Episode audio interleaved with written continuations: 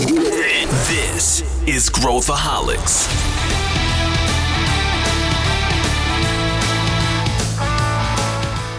Olá, aqui é Pedro Weingärtner, sou o CEO da ACE e esse é Growthaholics, o podcast para quem adora inovação e empreendedorismo. Antes de começar o episódio, eu tenho um pedido. Se você curte e acompanha o Growthaholics, como eu sei que você faz, avalie, avalie o podcast com cinco estrelas na plataforma de podcasts que você utiliza. Isso ajuda mais pessoas a encontrarem o nosso conteúdo. Então vai lá, rapidinho, tira do bolso, bota cinco estrelinhas e vamos em frente. Vamos ao que interessa aqui. Como identificar quando algo não está indo bem na sua startup? Pois é, a gente é soterrado de coisas e muitas vezes os sinais, às vezes, estão na nossa cara e a gente não toma decisão. Às vezes eles são mais sutis e a gente vai entrar a fundo nesse assunto. Quem conversa comigo hoje sobre isso é a Luísa Leite, que coordena a aceleração aqui na Ace Ventures, e o Pedro Carneiro, que é nosso sócio também na Ace Ventures. Vem com a gente! Estamos aqui com ninguém menos do que Luísa Leite tomando seu chimarrão. Tudo bem, Lu? Olá, um chimarrão em terras gaúchas dessa vez. Ah, mas que Galdéria! Muito bem-vinda. E também Pedro Carneiro fazendo caras de estranhamento às nossas tradições gaúchas aqui. Tudo bem, Pedro, com seu fundo novo, totalmente reformulado agora depois da reforma do seu apartamento. Bem-vindo, Pedro Carneiro. Tudo bem, obrigado pelo convite. Reforma etapa 588 de não sabemos quantas. E eu acho que um bom tópico para o podcast no final é o que é Galdéria. É isso que eu entendi. Que Galdéria? Não foi isso que vocês falaram? Galdé Galdéria, Pedro. Galdéria é uma expressão. Explica, a Luísa vai te explicar. Ué, é uma pessoa gaúcha é, que em exercício é uma pessoa gaudéria, entende? Eu acho que é mais ou menos essa a explicação. É, vai, é mais gaúcha do que gaúcha, é. assim, é um, é um nível, né? Entendi. É um nível hard. Gauchíssimo. É um gaúcho hard. Não, é mas é que é o nosso jeito de falar. É, o certo é Gaudério e Gaudéria. É isso aí. É isso aí. Gostou dessa, Pedro? Muito obrigado. aí. Com, com essa introdução aqui agora cultural, a gente vai entrar num assunto que os empreendedores e as empreendedoras que aqui estão nos ouvindo devem se interessar, que é como saber se a sua startup não está dando certo.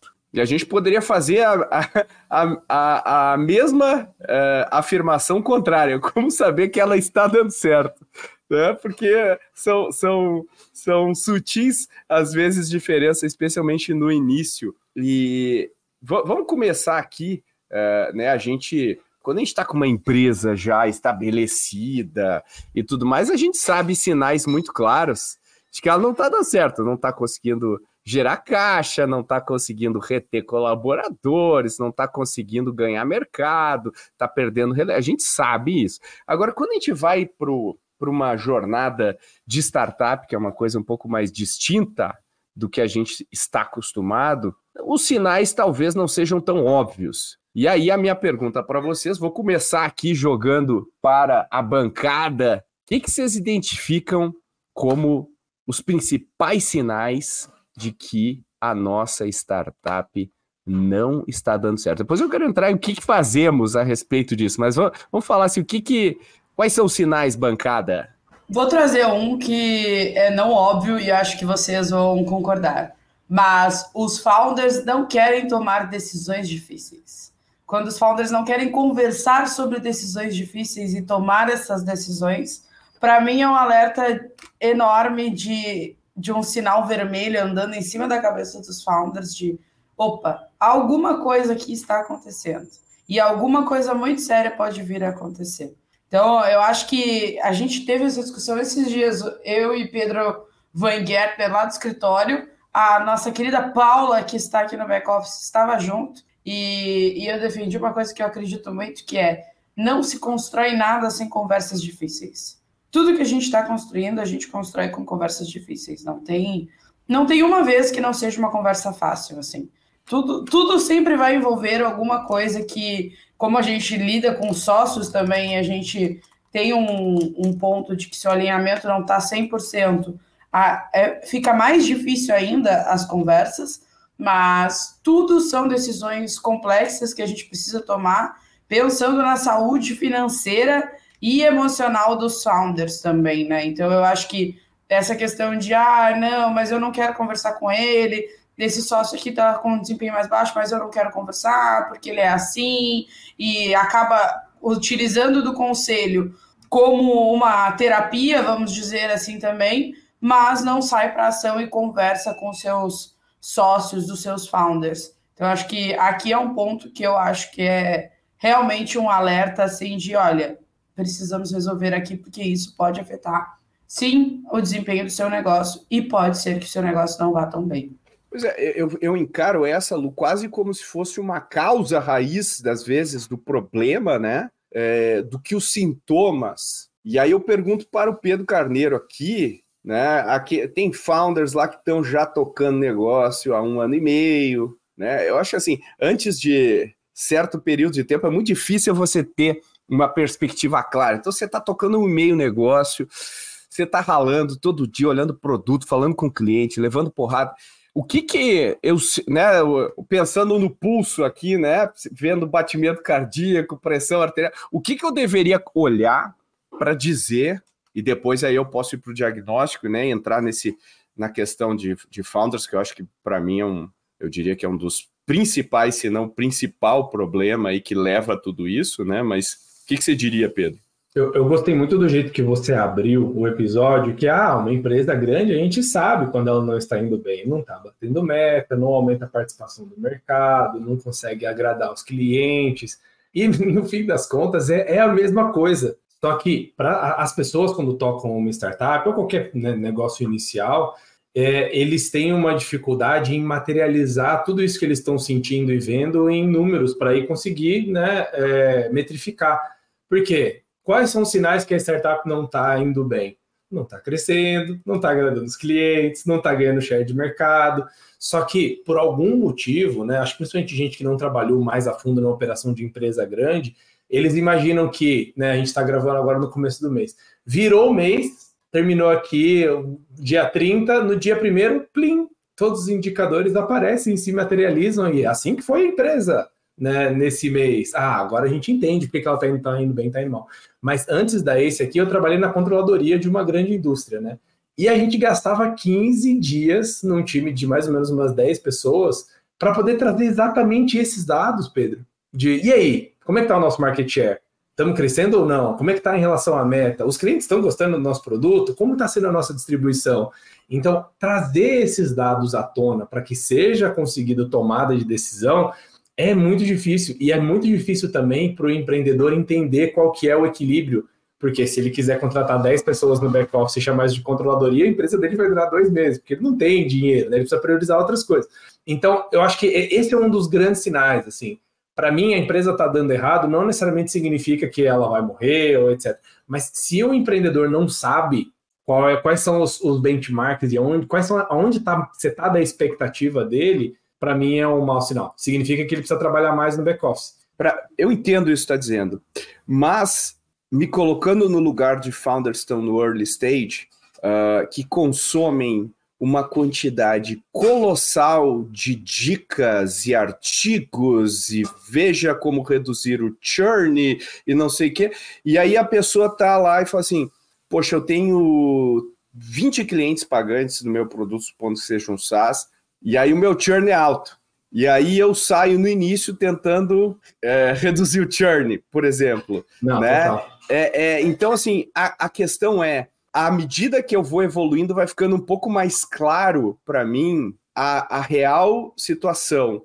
Então, assim, como eu, eu, vou dar um exemplo de como eu analisaria, por exemplo, essa situação, né? O cara tem 20 clientes e está tendo um churn alto. É muito difícil não ter um churn alto nesse Sim. estágio. A Com clientes é, sempre, né? Exatamente. Agora, pensa bem, uh, o contrário. Dos clientes que ficam, por que que eles ficam, né? E, e, e onde que está o valor que eu preciso entregar? E, e, e, como que eu tomo as melhores decisões em relação a como priorizar tudo isso? Uh, E, eu vou dar outro exemplo, tá? É, é, e, eu acho que talvez aqui o meu raciocínio esteja, esteja mais indo na linha de o que fazer uh, uma vez as coisas não estão, não estão dando certo do que propriamente diagnosticar, porque claramente tem um problema se meu churn tiver alto, mas não necessariamente o lugar que eu devo atuar é, é ali, né? Então, assim, como é que a gente ajuda? Quais são os, os principais pontos que eu olharia? Eu acho que isso vai mudar de, de modelo de negócio também, né? Mas quais os principais pontos que convém a gente prestar atenção? Ótimo. Eu acho que para mim, e aí eu passo para a Lu já já, é conseguir desenhar o big picture do que está acontecendo com o negócio. Ou seja, para mim, um sinal o que a empresa não está indo bem, que o negócio não está indo bem, é falta de feedback. Quando o cara ama o produto, ele fala. Quando ele odeia, ele fala. E aí a gente precisa estar tá nos extremos, né? Porque uma startup é um negócio novo que precisa lutar pela atenção dos consumidores. Então, se não tem ninguém que ama o produto, é um problema. Se não tem ninguém que odeia, é um problema, porque a gente quer o feedback desses caras, né? E se ele odeia e tá fora do nosso ICP, ok. Não necessariamente um churn de, sei lá, duas pessoas num grupo de 20 é ruim, porque você pode invalidar um, um tipo de público. Ah, bom, se é um, esses caras específicos estão cancelando, talvez o meu produto não seja para eles, mas eu posso atacar esse outro grupo, e tudo bem. Né? E quando a gente está com 20, é muito uma etapa de descoberta ainda. Só que a irrelevância é a, a pior morte possível. Tá? Tem uma pegadinha no que tu está falando. É, e isso é uma coisa que a gente observa muito nos founders que a gente convive. É, eles não recebem feedbacks a partir do momento que eles começam a receber. E aí eles recebem um negativo e nove positivos, por exemplo. Eles se prendem naquele negativo de uma maneira desproporcional. Tem uma grande pegadinha aí. É, se você tem 10 clientes, um, um, um reclamou e nove estão te dizendo que o teu, teu, o teu software é incrível, teu atendimento é incrível, algo do tipo, você não pode só se prender nesse negativo. Você tem que fazer, colocar isso numa balança.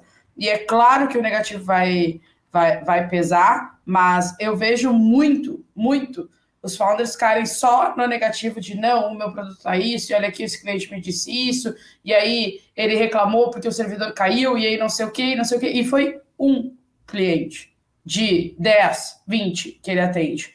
Então também tem esse lado assim de eu não recebo feedback, é, e aí eu não sei para onde, para qual caminho eu vou, e aí o meu churn é alto ou o meu churn é baixo, justamente porque os clientes não querem é, não querem essa essa, essa questão. Tipo, ele só quer resolver um problema e ele não quer ficar dando feedback. Às vezes acontece. Mas quando recebe um, o founder vai lá e.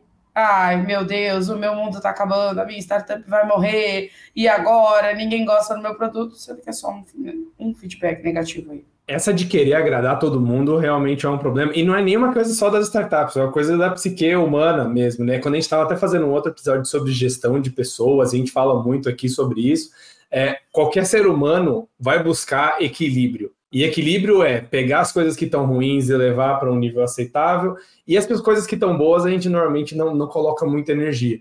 E isso vai para tanto gestão de pessoas quanto gestão de clientes, né? Quando você pega um cliente que, ok, não reclama, mas também não está crescendo, não é um negócio que ama o produto, não abraça e tal, mas não te dá trabalho, é, você normalmente coloca muito mais energia no cliente que é o cabeludo, né? Que é o cara que reclama e que pede desconto, e que você não tem margem, que é difícil de fazer e tal.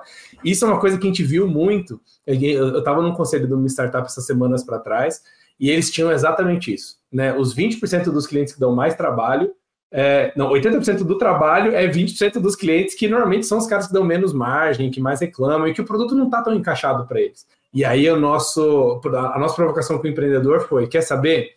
Ao invés de ficar tentando resolver o problema desses caras, sobe o preço da, do teu plano mais barato. O que, que significa? Para o cara que está ali, que não vê muito valor e que acha caro, ele vai sair, ele vai sair da, da tua cabeça. Mas para cada um que enxerga valor e que não te dá trabalho, se para cada um desses que sair, um é, renovar, você está limpando a tua base, não perde nada de faturamento, consegue aumentar o nível de satisfação. E essas pessoas que não gostam do produto, que te dão trabalho, que te dão esse feedback negativo, deixa eles para lá. Vamos colocar energia em realmente quem está engajando e, e, aumentar essa base de gente apaixonada pelo produto. E aí lutou para caramba, porque é difícil, né, tomar uma decisão dessa. E aí passou alguns meses, ele fez, No fim das contas, ele perdeu 15% da base, né? Teve gente que cancelou, óbvio, e dói. Nossa, quando um cliente não quer mais o teu produto, bate no ego, sabe? Caramba, eu não sou suficiente para esse cara. Não é isso. Só que por outro lado, os 85% que não cancelaram, todo mundo subiu o preço. E na prática, o que aconteceu? A empresa aumentou de receita sem colocar um cliente mais para dentro. Na verdade, ele colocou o cliente para fora. Né? Então, ele diminuiu a complexidade operacional, aumentou a média de satisfação, porque ficaram só as pessoas que já veem valor e que gostam. Tudo isso com um, um gatilho ali de, de, precificação, uma mudança de estratégia. Né? Então, esse ponto que a Lu comentou é, é super relevante. Se você não sabe quem você suporta desagradar, é muito difícil definir quem você realmente quer agradar. Porque, eventualmente, essas coisas vão entrar em conflito. Né? O que é muito bom para um tipo de cliente não vai ser bom para outro tipo de cliente. E a mesma coisa que cultura corporativa, que a gente já fez vários episódios falando sobre isso também. Né? Quando você vai definir uma cultura e você não quer ser exclusivo, no sentido de que você vai ser específico para um tipo de pessoa, um tipo de mentalidade, a cultura não tem personalidade. E é a mesma coisa. Para o seu produto ter personalidade e ser relevante na vida de algumas pessoas, necessariamente ele vai ter que ser irrelevante né, na vida de outras. E o empreendedor ele tem essa dificuldade. Normalmente é o cara que, como o CEO principalmente, né? O chefe dele é o cliente, ele quer agradar todo cliente que ele vê pela frente. Então, isso é uma coisa difícil, assim. Mas, mas acho que linka também com o que a Luísa falou lá no início, de, da dificuldade de tomar decisão, né? Da gente tomar partido. E a mesma coisa que tu falou, né? Para que eu tenha alguém que fale, é isso, esse é o produto para mim, eu vou ter outros tantos que falam de jeito nenhum, esse não é o produto para mim. E qual que é o problema? O problema é, é, é ficar no meio do caminho e, e ter as pessoas falando, ah, é um produto né? E essa é a pior coisa. A gente não quer uma, uma reação neutra em relação ao nosso produto. É, o problema é que as pessoas não estão dispostas a lidar com o desconforto de ter é, é, reações é, não neutras, negativas em relação àquilo que elas fazem. Cultura é a mesma coisa, né? Eu não quero uma cultura que né, todo mundo fale, uau, essa é a melhor cultura. Não existe, né? Existe a melhor cultura para pessoa X e a pessoa Y e as pessoas são diferentes.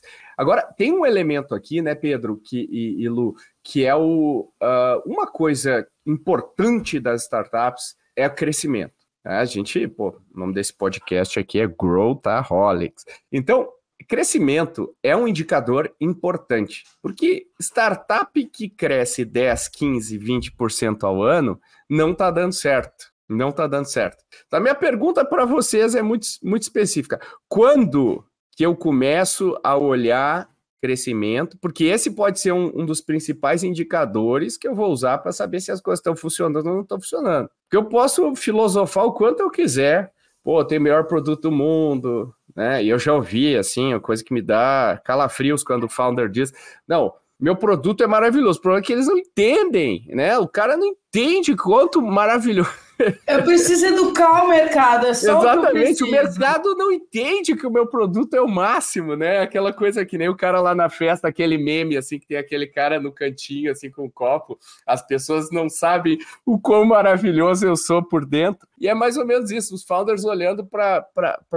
achando que as pessoas comprem. E aí meio que cria uma autojustificativa. Então, voltando aqui porque eu falei, é, quando que o crescimento passa a ser uma, algo fundamental e, e qual que é o crescimento que eu deveria perseguir em qual momento da minha trajetória, né? Tem aquele triple, triple, double, double, double. Explica aí, Pedro, o que é esse negócio, mas co como, como entender isso de uma maneira correta?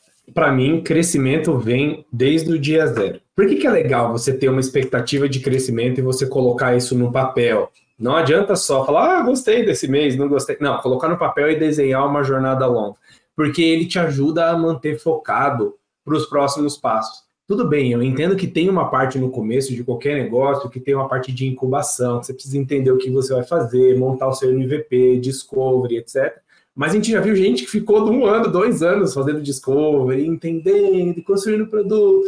Então, quando você coloca uma meta, que você vai colocar isso em público, às vezes você nem tem investidor ainda, mas quando você tem uma meta e fala, vou conseguir os primeiros 100 clientes até dezembro, e você fala isso, sei lá, tua esposa, tua mãe, teu pai, de repente esse compromisso público começa a te mover e você começa a olhar e fala, cara, meu tempo está acabando, eu preciso achar um jeito, eu preciso achar um jeito. E na prática, é exatamente esse senso de urgência que faz o negócio encaixar e crescer. Os empreendedores acham que só dá para colocar meta de growth quando você tiver acertado o produto, tiver acertado o mercado, tiver acertado o jeito de cobrar, e quando todas as estrelas se alinharem, aí sim, aí a gente pisa no acelerador e vai embora numa linha reta que termina no IPO. É a maior loucura do mundo, né? Desde você pega players tipo o Uber, que até a série B, série C estava lá pivotando e tentando entender os mercados, e todas as startups do nosso portfólio é um trabalho que é misto. Todo mês tem que bater meta? Sim. Como que a gente bate meta? Vamos ter que descobrir como fazer melhor. E o que é descobrir como fazer melhor? Validação, encaixar o mercado e tal. Então, para mim, tem que começar isso do zero. Precisa é, colocar as metas no papel e você setar um compromisso com, com você mas ajuda muito quando você seta um compromisso público para que você consiga sentir essa pressão. E é exatamente essa urgência que faz o empreendedor acertar, porque muitas vezes ele vai ficar procurando o jeito ideal, mas não tem jeito ideal. E aí ele fica lá, né, procurando a solução perfeita, enquanto isso o tempo vai passando e a empresa dele não cresce.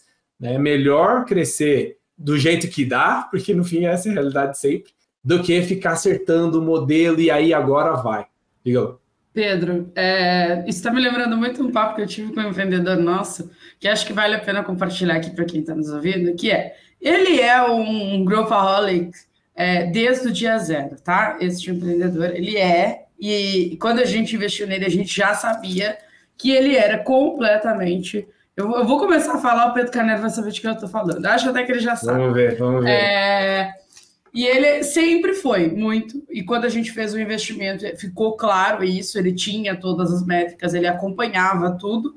É, e ele está num oceano vermelho, completamente vermelho. Assim, completamente não, mas ele está num oceano vermelho, um, oceano, um, um mercado bem, bem competitivo. Mas ele cresce de 20% a 25% ao mês. E aí a gente teve uma, uma vez uma reunião mensal que a gente faz com ele e ele chegou me apresentando os, os números para os próximos três meses que ele queria alcançar. E eu tava, eu tava num dia meio virada e eu disse para ele assim: não vai fazer. Eu duvido você fazer isso. E quando eu falei eu duvido, ele, ele, ele abriu o microfone e disse: sim, então mês que vem a gente se encontra aqui. E ele voltou no outro mês e assim, e aí? E ele assim, tá aqui, ó, tá aqui o resultado. 25% de crescimento um mês para um mês para o outro. Mas isso faz com que toda vez que ele vai apresentar um negócio, tá, ele está pensando aí numa nova rodada e tudo mais, toda vez que ele vai apresentar esse negócio para alguém, alguém fala para ele, mas você está no oceano vermelho, não sei o que. Ele, é, eu estou no oceano vermelho, mas eu cresço 20, 25% cada mês. Eu adoro estar nesse oceano vermelho. Total. Esse é o ponto. Ele é viciado nisso, tipo, para ele, o que move ele é a satisfação dos clientes dele, o número de clientes novos, o número de clientes que ele consegue colocar no onboard, é o que move ele todo dia. Ele é um executor, ele é um doer, né? Então ele vai para frente, ele assume o, o, as vendas, ele assume o marketing, mas ele consegue ter tão claro é, que é isso que vai mover o negócio dele e isso que vai fazer com que o negócio dele chegue a todo o país e depois fora do país e tudo mais.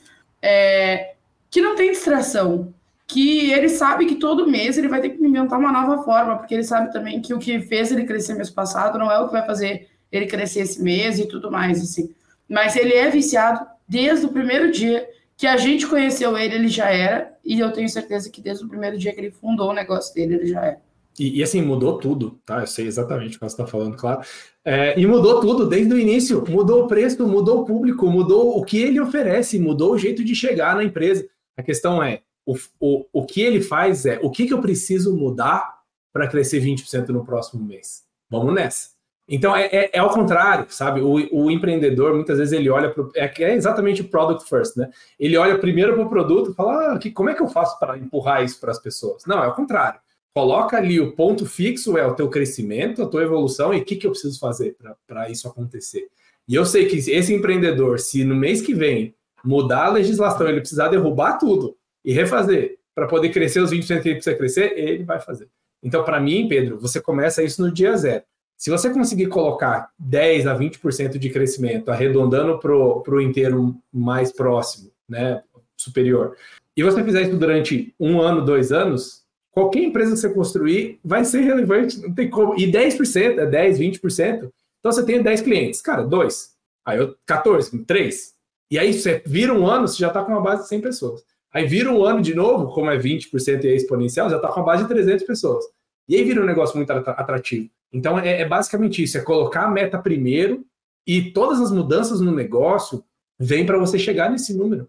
Né? E, e uhum. uma das grandes mudanças vem de pessoas, processos, como eu executo, mas tem outras mudanças também que são precificação, modelo de negócio. Será que esse problema é o que eu deveria estar atacando? Será que esse mercado é o que eu deveria estar atacando? Então, por isso que o nosso podcast chama Growthaholics, né? Porque vem primeiro. É isso que a gente quer fazer, né? Mesmo quando o empreendedor quer, ele está criando um negócio para poder gerar impacto no seu ecossistema e tal, você só gera impacto quando você tem escala. Uhum. Não uhum. adianta falar, ah, eu estou resolvendo o problema daquela pessoa, eu estou satisfeito com isso, ou acabou. Você virou um consultor. Uhum. uhum. Se você quer gerar impacto em escala, precisa crescer.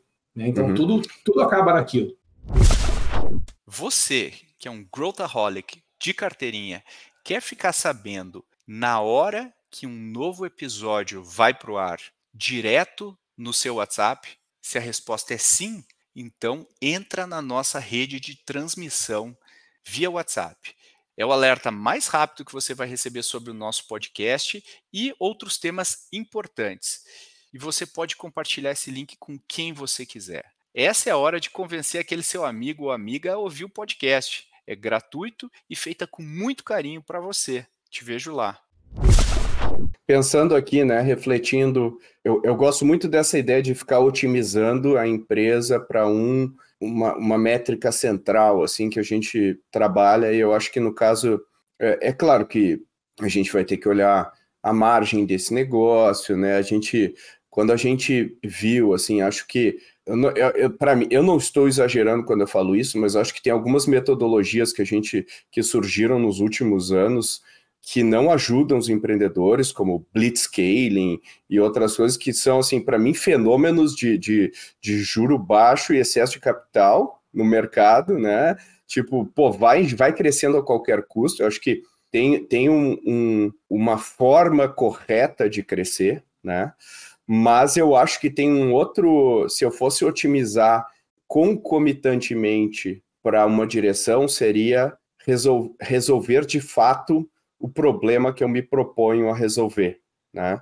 Uh, e eu vou dizer, um, por exemplo, um mercado que crescia, empresas que cresciam, mas não resolviam o problema, um mercado que eu conheci bastante, que é o mercado da compra coletiva, a questão do desconto, mas era um mercado que se você olhar sobre a ótica do restaurante, sobre a ótica do restaurante, é, ele não trazia um cliente fiel. Ele não trazia um cliente fiel porque ele trazia quem está a fim de cupom.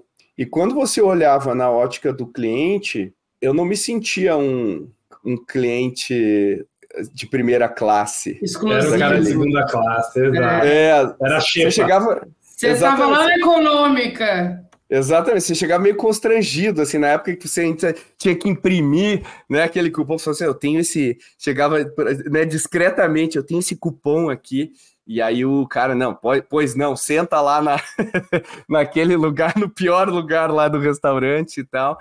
Então, assim, ele meio que é, é um, era um modelo de negócio meio que perde-perde. Perde o restaurante perde o cliente. Embora a taxa de crescimento seja boa, o valor proposto não se realizava daquele, uh, naquele mercado. Então a gente acabava, se a gente só otimiza para um lado, a gente chega uma hora que a gente bate no, num teto, né? E, e, assim, vão ter vários tetos, e eu acho que é isso que a gente poderia discutir aqui, né? Quais são os Uh, né? nunca vai ser uma curva perfeita, né? Sempre vão ter obstáculos. Onde, onde, que vão sendo os principais obstáculos na experiência de vocês, assim, em termos de, ah, é, pô, cheguei no limite das pessoas que eu consigo vender uhum. uh, da minha rede, é, né? Esse é um obstáculo bem claro, assim, já esgotei todo o meu networking, mas quais são os, quais são os outros que vocês veem? Uh, tem, tem, um ponto legal do, do, que você acabou de falar é, sobre o mercado de compras coletivas, etc. E assim, eu tenho certeza que para um grupo específico e pequeno tinha um valor ali intrínseco que era capturado, que é aquele cara que vive de cupom e que todas as compras que ele faz, ele usa cupom fidelidade, não sei o que, aqueles que passam até nos, nos programas dos Estados Unidos, né? O cara carrega uma mala só de cupom. Uh, então, para esse cara, ele vê valor e ele era um heavy user. Do outro lado, aquele restaurante que depende muito de attendance, né? Depende muito de volume e enche a casa todo dia, o dia inteiro, pratica preço baixo e tal. Tenho certeza que para esses caras também tinha um certo valor. Só que é aquilo que a gente estava falando, né? Talvez o nicho de gente que consegue extrair um valor positivo daquilo era tão pequeno que não para de pé o suficiente para poder gerar o mercado. Isso é uma coisa que pode acontecer, né? Uh, agora, coisas assim que a gente consegue ver que você não está gerando valor para aquele público, a primeira coisa, eu acho que a gente volta ali no começo, que é a, a passividade. Né? Quando é muito difícil de você adquirir um, um cliente, né? Quando o teu custo de conversão está muito alto no, no Google Ads, no Facebook Ads e tal, caramba, eu tenho uma proposta de valor ali empacotada naquele anúncio e eu tô, sei lá, custando 200 reais por clique. Ou você está num cenário que é muito ultra competitivo e tem muita gente atacando esse mesmo público, ou simplesmente ninguém quer o seu produto. Então, acho que a, a, passividade do outro lado, acho que é um negócio importante, né? Que aquilo não gera valor para ele o suficiente. E eu acho que um outro ponto, né? Que eu não sei se você viveu isso lá no, no, no Zupa, Pedro, o número de pessoas que param a jornada no meio do caminho. Isso acontecia muito de na época de compras coletivas, né? Ah, eu comprei aqui um, um cupom para comer naquele restaurante, mas pô, apareceu um outro programa melhor e quer saber, deixa para lá eu reembolso, ponho outro e tal. Então, quando você tem uma jornada que acaba no meio, né? Eu me inscrevi, achei legal, de repente eu comecei a passar pela jornada e falar, ah, quer saber, esquece, desisto. Você não está gerando valor para ele ao longo da jornada suficiente para ele conseguir completar, né? E aí você vê isso. Tenho certeza que quando você olhava lá dos restaurantes, né? O cara fazia isso uma vez, mas depois ia diminuindo e diminuindo e tal. Então é, é um, um a velocidade e a recorrência é super importante. Claro, você vai ter uma recorrência menos quando você vende apartamento, né? Mas quando você tem baixa recorrência, né, principalmente para itens né, e, e, serviços que deveriam ser mais recorrentes, isso é um mau sinal. Por isso, quando você olha Uber e iFood, por exemplo, que são cases positivos, que você tem alta recorrência e o cara tem uma entrega de valor e ele continua indo para aquilo, né? Então, se a tua curva de engajamento ela cai assim e tem uma recorrência baixa, significa que né, o, o valor está sendo destruído ali no meio. Mas não dá para você saber isso se você não pegar e medir. Isso não vai cair do céu como um número já pronto, que você vai apertar um botão e sair. E eu acho que essa é uma das, das dificuldades que a gente tinha é, colocado ali no início. Né? Se você não senta a bunda na cadeira para poder calcular e tirar um pouco de sentido nos números, você vai navegar cego por um bom tempo. É, e, e, só antes da, da Luísa completar, eu acho que o pessoal também tende, nessa etapa, o que eu acho menos valioso uh, uh, do que normalmente se acredita é, são pesquisas de satisfação e NPS e etc. Porque ele pega uma, um primeiro um recorte bem específico do teu público, não é todo mundo que vai preencher, e, e aí a gente às vezes confronta, a gente vê produtos com NPS alto, só que todas as outras evidências, né? Uh, então, assim, é aquela coisa de, de mapa versus olhar o terreno, né? Então, se assim, não, mas olha só, tá aqui, o NPS é alto, mas aí tu abre a janela e olha, não, mas tá aqui, ó, os caras não estão usando. É, então, muitas vezes é mais importante olhar o que está de fato ocorrendo do que utilizar um proxy, né? Que é uma coisa assim que, pô, tu vai. É, é, eu não estou dizendo que NPS não é importante, né? não, não tô. Mas assim, colocar uma importância muito, e nem que você não deva medir, né? Isso é importante. Mas colocar o NPS uma importância muito maior do que ele tem na hora de tomar uma decisão que é crítica para o teu negócio, eu acho que é fundamental você primeiro olhar o terreno, olhar o uso, se a jornada interrompe, se a jornada não interrompe, porque acreditem, as pessoas não sabem normalmente o que fazem, por que fazem e muito menos o que falam e por que falam. E a gente coloca muito peso numa coisa que é supostamente racional, quando na verdade a irracionalidade é o que move boa parte das pessoas. Então, esse é, esse é um recado importante aqui para quem está nos ouvindo. Não se baseie nesses dados aí que você fica botando no pitch, tudo bem, para vender no pitch é ótimo, mas na hora de tomar decisão, tome muito cuidado que você, ia falar aí, Lu? Não, eu, eu sempre defendo com todos os founders que eu falo que são, para a gente crescer, são várias engrenagenzinhas e a gente tem que ficar de olho em cada engrenagem, porque é, é uma sequência também. Uma engrenagem não tá dando certo, vai lá e corrige, a próxima não vai dar certo, é aquela ali, e tu vai fazer essa jornada pro resto da tua vida, muito provavelmente. É, mas tem uma engrenagem que às vezes é a mais difícil da gente olhar, que é de produto. É, o meu produto não comporta mais o meu crescimento, eu preciso alterar o meu produto. E essa eu vivi na prática, tá? É, a gente tinha um produto que a gente que não tinha mais, pra, pra, não tinha como a gente crescer sem, e colocar operação em capitais, por exemplo, sem a melhora do produto. E a gente ia demorar muito ainda para fazer a mudança para V2 da, da plataforma, tá? E aí o que, que a gente fez, né, no pensamento de growth sempre foi: vamos abrir a capital do mesmo jeito. A questão é, nós vamos comunicar aos clientes que a gente só atende bairro X, Y, Z, por conta né, das, da, da, da, das geristas e tudo mais, e se alguém pedir para outro bairro, a gente cancela, retorna o pagamento e azar. Mas tá lá nas regras, que a gente só atende o bairro X, Y, Z. E foi o que a gente fez, e foi o que nos permitiu ganhar caixa enquanto o produto era desenvolvido, inclusive, tá? Porque isso é uma coisa que a gente não pensa, tipo, por que, que nós estamos construindo esse produto, por que, que ele precisa disso, por que, que a gente precisa desse produto novo para ir para uma capital? Ah, por isso, isso, isso, isso, isso, isso. Ok, vamos, mas a capital traz um volume, por exemplo, no nosso caso, trazia um volume. A gente tem que abrir, porque a gente precisa de volume agora, porque a gente tem que aumentar o caixa, aumentar faturamento e tudo mais. Então, o, o growth tem muito disso. E o Pedro comentou um negócio do blitzscaling, né? É, eu, Luísa, sou muito crítica a isso, e eu só vi até hoje um negócio trabalhar com blitzscaling e não quebrar. Só um, mas também era um mercado muito disruptivo. Então, assim, não adianta também. É, é, a gente cai de novo em tudo que a gente sempre fala aqui, né, Pedros? Que é a fórmula, ela existe e algumas é, você pode adaptá-la para o seu negócio. Nem, não são todas que vão funcionar para o seu negócio. Muito provavelmente são poucas. E as que funcionarem, você ainda terá que adaptar para o seu negócio porque ela foi a fórmula que ela foi pensada em alguma em, por algum alguém foi pensada para aquele negócio ali. Para o seu já é completamente diferente, por mais que tenha similar, similaridades. Pegando a ideia da fórmula, é, eu acho que uma coisa interessante de falar é o seguinte: eu sou engenheiro, né? E a gente sempre olhou as fórmulas como um negócio escopo fechado e, ver, e ver verdade absoluta. E tem muito empreendedor que, cara, eu tô seguindo a fórmula. Por que, que as coisas não estão andando? E aí você tem que diferenciar o que é uma fórmula matemática do que uma fórmula econômica. E a gente tem um monte de fórmula econômica. O que acontece é a aplicação dessas fórmulas depende do ambiente. Né? Você tem vários ambientes econômicos que, se você aplicar a mesma fórmula no ambiente econômico do Brasil e dos Estados Unidos, os resultados vão ser diferentes. Ah, a fórmula está errada. Então, não, não é. É porque você tem condições diferentes. Quando você usa a fórmula da gravidade para ver qual velocidade que essa garrafa vai cair, não tem tantas condições diferentes assim, a ponto de que os resultados sejam tão diferentes. Mas no caso de fórmulas econômicas, sim. Então é conseguir entender e ler o teu cenário para ver onde mais, mais se aplica, é o que o Pedro comentou.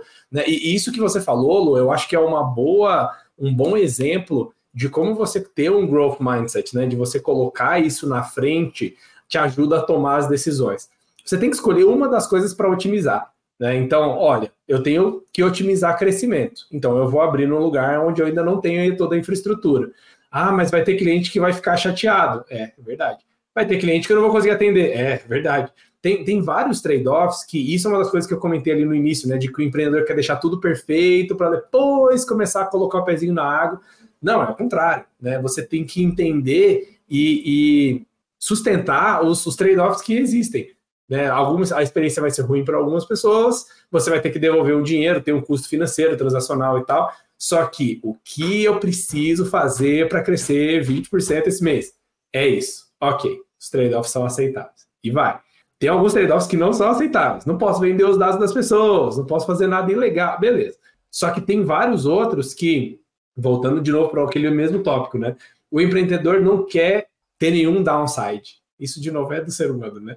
Eu não quero correr o risco, eu não quero passar pela coisa ruim, mesmo que isso faça né, eu, eu chegar no objetivo que eu, que eu tenho lá na frente. Então, eu, eu acho que esse é um bom exemplo. E, de novo, se você olha para os primeiros dias do Uber, caos total. Hoje ainda é caos total. O caos não acaba nunca, sabe? Então é, é conseguir entender o que, que você prioriza. Claro, hoje o Uber já não está mais priorizando só growth ele não cresce mais 20% ao mês, óbvio. Só que conseguir colocar isso na cabeça e priorizar, entender e assumir os trade-offs é super importante. Então, se o, a gente voltando para o tópico né, do, do podcast, se você pergunta para o empreendedor, tá bom, quais são as coisas que você deliberadamente está fazendo ruim hoje, está fazendo mal, que o negócio não vai bem e que você escolheu isso por enquanto, e ele não tiver essa resposta clara, significa que provavelmente ele não está fazendo os trade-offs que precisa. Né? Então, se fosse perguntar a Lu lá na época, e aí, Lu, o que, que, que, que você está fazendo ruim? Olha, tem muita gente que chega querendo o produto e eu não atendo. Isso é horrível, é horrível. Mas é o que eu estou fazendo hoje. Tá bom, ok. Ah, eu não consigo. Foi a batalha que eu escolhi viver. Pronto. É pois é. isso. é. E aí, se o empreendedor escolhe não viver nenhuma batalha, aí ele vai é. ficar lá boiando. Não evolui. É, é assim, vai, vai, é, você vai ter que tomar decisões, no sentido de às vezes você vai ter que dar dois passos para trás para dar três para frente. E essa, e essa sensação, sensação ruim, desconfortável. Mas a pior sensação que existe, que deveria doer mais, é ficar no meio do caminho. Ficar no meio do caminho é a pior, desse, é a pior situação. Então a gente já falou várias coisas aqui, né? A gente falou, mas se a gente for resumir aqui o que eu deveria prestar atenção, minha taxa de crescimento, é, se eu estou resolvendo o problema é, é, do cliente de fato. Uh, e aí, quando a gente pensa no que está causando isso, a gente pode ter N causas, né? A Luísa falou uma causa que pode estar duas camadas para trás ali, que é os, os, os, sócios, né, os fundadores da empresa, não estão conseguindo ter conversas difíceis, não estão conseguindo dialogar, às vezes não tem perfil correto para a função que estão exercendo e ninguém está cobrando, a gente está varrendo para baixo do tapete. Esse é um problema que vai voltar e vai cobrar juros uh, em cima dessa não decisão, né, que, é, que, é, que precisa ser tomada. Uh, mas tem outros fatores também, né, Pedro e Lu? Uh, por exemplo, chega uma hora, a Luísa mencionou isso aí também, chega uma hora que eu tenho que olhar meu produto e falar, poxa, peraí, eu vou, vou ter que fazer outro, vou ter que né, uh, jogar isso aqui que eu tenho fora, esse canal aqui não está funcionando, eu vou ter que descobrir outra forma de vender. São encruzilhadas difíceis e vão gerar provavelmente um platô uh, de crescimento na empresa, né? Que elementos vocês acham que, que outros fatores vocês identificam que podem também estar nessa, nesse rol aí de, de situações prováveis para os empreendedores que estão nos ouvindo? Eu, eu, acho que tem uma frente aqui de modelo de negócio e da, das regras do jogo que você definiu, que também são importantes, né? Então, a gente olha para o empreendedor e aí, de novo, né, bate porque não está crescendo. Mas quando você olha para diagnóstico, muitas vezes é porque você decidiu atender, sei lá, Fortune 500, das maiores empresas do mundo, e a tua mensalidade é R$ 99,90. Aí a empresa não cresce, porque é, é uma incompatibilidade entre uma parte do negócio, que é a parte de captação, né, de você trazer os clientes, de awareness e tal, e a outra parte do negócio, que é a precificação e como você atende esse público. Então essas duas coisas elas vão se conversam. E é por isso que quando você olha para os perfis de empresa, normalmente você tem um, uma fórmula já mais acertada. Ou seja, se você vende para empresa gigante, teu ticket tem que ser mais alto, o teu ciclo de vendas vai ser mais alto e o teu nível de proximidade vai ser maior também. Muitas vezes, um dos, dos, dos diagnósticos que a gente faz aqui é, tá bom, você está tentando fazer uma empresa que é bolinha, bolinha, bolinha, bolinha, e tem um triângulo aqui no meio. Então, ou o jeito que você cobra, ou o jeito que você atende, ou o jeito que você chega nos caras, ou o jeito que você vem, alguma coisa não está encaixando porque isso foi feito para outro negócio. Né? Então, ah, nós temos uma solução completa de compliance para grandes empresas e não sei o quê. Ele contrata pelo aplicativo e demora 12 meses e eu cobro 129 reais. Tem alguma coisa que claramente não, não encaixa porque o negócio ele não para de pé desse jeito. Acho que esse, esse é um, um bom diagnóstico, mas daí Ou seja, sempre é, volta... Então em, outras palavras, Pedro, é aquela assim, proposta de valor com o meu produto, com o meu pricing, né? Quer dizer, a, a, negócio, a, com, é. com quem eu atendo, quer dizer, a história tem que ter coerência entre todos esses elementos. É isso que tu está, em outras palavras, Exato. dizendo, né? Perfeito. E isso é uma coisa que o empreendedor tem que equilibrar bem entre mercado tradicional e inovação, porque o jeito que o mercado tradicional é hoje não é definido por uma regra absoluta que vem de cima ele é resultado de séculos e séculos de otimização.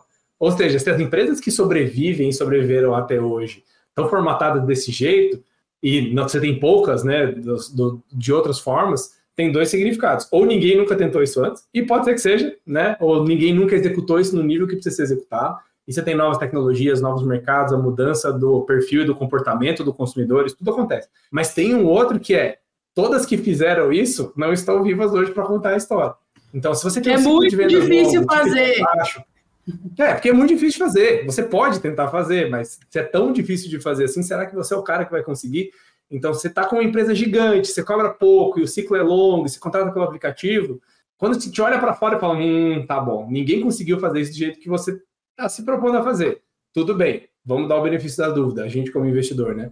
Mas o que, que você precisa fazer então para conseguir onde ninguém mais conseguiu? E aí acho que esse é um dos pontos difíceis então, olhar para fora também é super importante. É o que o Pedro comentou. Não só olhar para o cliente, para a experiência e tal, mas sair da tua bolha, olhar para os seus concorrentes, olhar para como são os mercados lá fora, olhar para como são as soluções hoje para aquela pessoa, aquele perfil do mercado tradicional. Então, tem muito para aprender antes de ser uma pessoa que toca uma startup, que é um negócio inovador, com altíssima certeza e tal.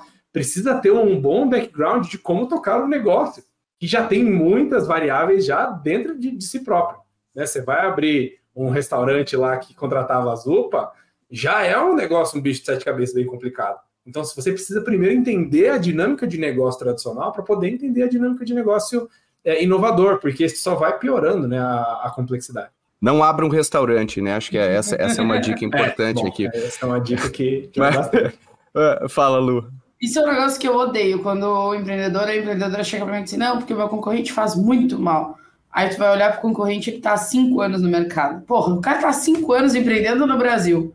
Respeita um pouco essa história também. Alguma coisa ele está ele tá fazendo bem. E você tem que olhar para isso nessa perspectiva também. Porque é. se ele está há cinco anos empreendendo no Brasil, sinto informar, é muito difícil empreender no Brasil. aqueles slides, né? Aqueles slides que tem assim, eu meu concorrente, aí eu tenho tudo verdinho, meus concorrentes são tudo. É, não é assim, né? A gente sabe que para o pitch talvez funcione, mas na vida real a gente sabe que não é assim. Ou seja, alguma coisa esse cara tá fazendo, né? É, bom, a gente a gente tá, tá chegando aqui no, no fim do nosso episódio, uh, falando um monte de coisa, tenho certeza que o pessoal tá, tá, tá pensando aqui. Na prática, o que a gente está dizendo aqui é você não está crescendo, as coisas não estão acontecendo do jeito que você queria que acontecesse, você precisa, precisa parar. E essa parada, tem gente que tem, por exemplo, um Pedro Carneiro no conselho, que consegue parar e tal, mas não é todo mundo, aliás, é a minoria das empresas que tem esse recurso, esse acesso e tudo mais. O que, que elas podem fazer para parar né? Qual, qual, qual, seria o passo a passo aí, rapidinho, para quem está querendo se, se, se, diagnosticar e tomar uma decisão em relação ao que precisa ser feito, Pedro? Eu acho que tem que montar a rede de alguma outra forma. E é aquilo, né? Se a gente. O que, que eu preciso fazer para crescer 20%? Tá bom, o que, que eu preciso fazer para ter essa rede que vai me empurrar para frente? Então, é, investidor com certeza ajuda muito, porque é o cara que está envolvido, coloca dinheiro, tem um compromisso junto com você, mas tem outras redes que você precisa, eu nem acho que você pode, mas você precisa construir todos os negócios de sucesso tem redes montadas, que é outros líderes de negócio. Então, tem comunidades empreendedoras, a gente já participa de um monte, e você precisa estar junto com outras pessoas que tenham uma visão próxima. Tem mentores que você pode achar no mercado, pagos ou não. Tem muita gente que você vai construindo um relacionamento e uma amizade ao longo do tempo tem a tua, o, o teu círculo, né, a teus amigos, família e tal. Eu vejo muito empreendedor amargurado e sem direção porque não divide. Ah, porque eu não quero pesar, porque os caras não vão entender. Muitas vezes não é o fato da ideia vir de uma outra pessoa que vai é, encaminhar o teu negócio, mas você falar em voz alta, e tentar explicar e diagnosticar o que está acontecendo no teu negócio para uma outra pessoa, é tipo uma, uma, sessão de terapia corporativa. É um a super pessoa, exercício. É. é. exato é, não, não é a opinião da outra pessoa que importa, mas o fato de você ter que reorganizar as caixinhas na tua cabeça e colocar isso de uma forma que a outra pessoa entenda de uma forma clara, você fala, é, tudo bem. Você faz um, um reframing do, do problema e fala, agora eu entendi. Então, assim, quanto mais solitário é o empreendedor, mais difícil, porque ele vai ficar travado na própria neura e ele vai ficar em um dos dois extremos ou ele fica com pouca é, urgência e incentivo, se acomoda, e a empresa passa um ano, dois anos, três anos e fica ali no mesmo patamar. E a gente tem um nome para isso, lifestyle business, e não tem nada de errado, mas se o empreendedor está ouvindo o que a gente está falando aqui, ele provavelmente quer mais do que isso. Ou ele entra numa outra pira que é ter urgência demais, excesso de demanda, e ele vai para um outro caminho, que é o caminho do burnout, é o caminho de tratar as pessoas que trabalham com ele, é, assédio com funcionário, porque ele quer que tudo aconteça muito rápido. Então tem um meio do caminho que, se você for definir essa régua sozinho, você vai ter muita dificuldade. Então acho que precisa construir uma rede, independente se for investido ou não. Eu vou dar uma dica aqui, Pedro, de um livro que eu ganhei recentemente, estou lendo, não estou nem perto da metade, é, Pedro Carneiro está lendo junto, é, que ele também ganhou, que é o Scaling People da Claire Johnson, que é CEO da Stripe. Você vai ler, Pedro Van Gertner, e você vai amar, eu tenho certeza. Estou com ele aqui também, estou com o meu episódio aqui. Então, Aliás, então, obrigado, obrigado aos amigos da Stripe aí pelo presente. Cara, é uma bíblia, é uma bíblia cheia de frameworks e muitas reflexões, assim, eu tô gostando muito, até por conta dessa parte de frameworks, achei muito interessante. É um livro de quase 500 páginas, tá? Ele custa aí, o pessoal tava falando esses dias para mim, 150 reais. É um, é um, livro caro, mas eu juro para vocês, é, é uma bíblia de fato, e ele trata justamente isso, né? Ele trata numa visão muito de time, mas também de companhia, de como crescer uma companhia de uma maneira saudável. E aí pensem que ela trabalhou com Gmail lá no Google e depois veio trabalhar na Stripe como CEO. Então, traz uma experiência muito grande aí de duas empresas que são sim focadas em crescimento e olham para tudo que é tipo de operação e métrica. Acho que esse é o segredo. É um livro que eu gosto. E aí, um segundo livro que eu entreguei para Paulinha esses dias para ela ler é Conversas Desafiadoras da Harvard é, Business Review maravilhoso, bem pequenininho e te ajuda aí a tirar esse peso de ter ou não conversas desafiadoras. Boa. Com isso, temos vários insights, a gente vai colocar, obviamente, os links aí para os livros e o que a gente mencionou aqui nas notas desse episódio. E com isso, eu agradeço muito a Luísa Leite. Obrigado, Lu. Valeu! E Pedro Carneiro, obrigado aí pela sua participação. Obrigado, Pedro. Sempre bom estar aqui com vocês. A Luísa, um faniquito. E aí, gostou deste episódio? Se você gostou do episódio, não deixe de compartilhar com seus amigos, amigas, conhecidos, conhecidas, aquele grupo de WhatsApp que você participa. Marca a gente no Instagram, no LinkedIn. A gente adora quando você posta sobre o Growthaholics. Isso ajuda a gente a chegar a cada vez mais pessoas. Muito obrigado pela sua audiência, você é demais e muito sucesso na sua jornada. Até a próxima!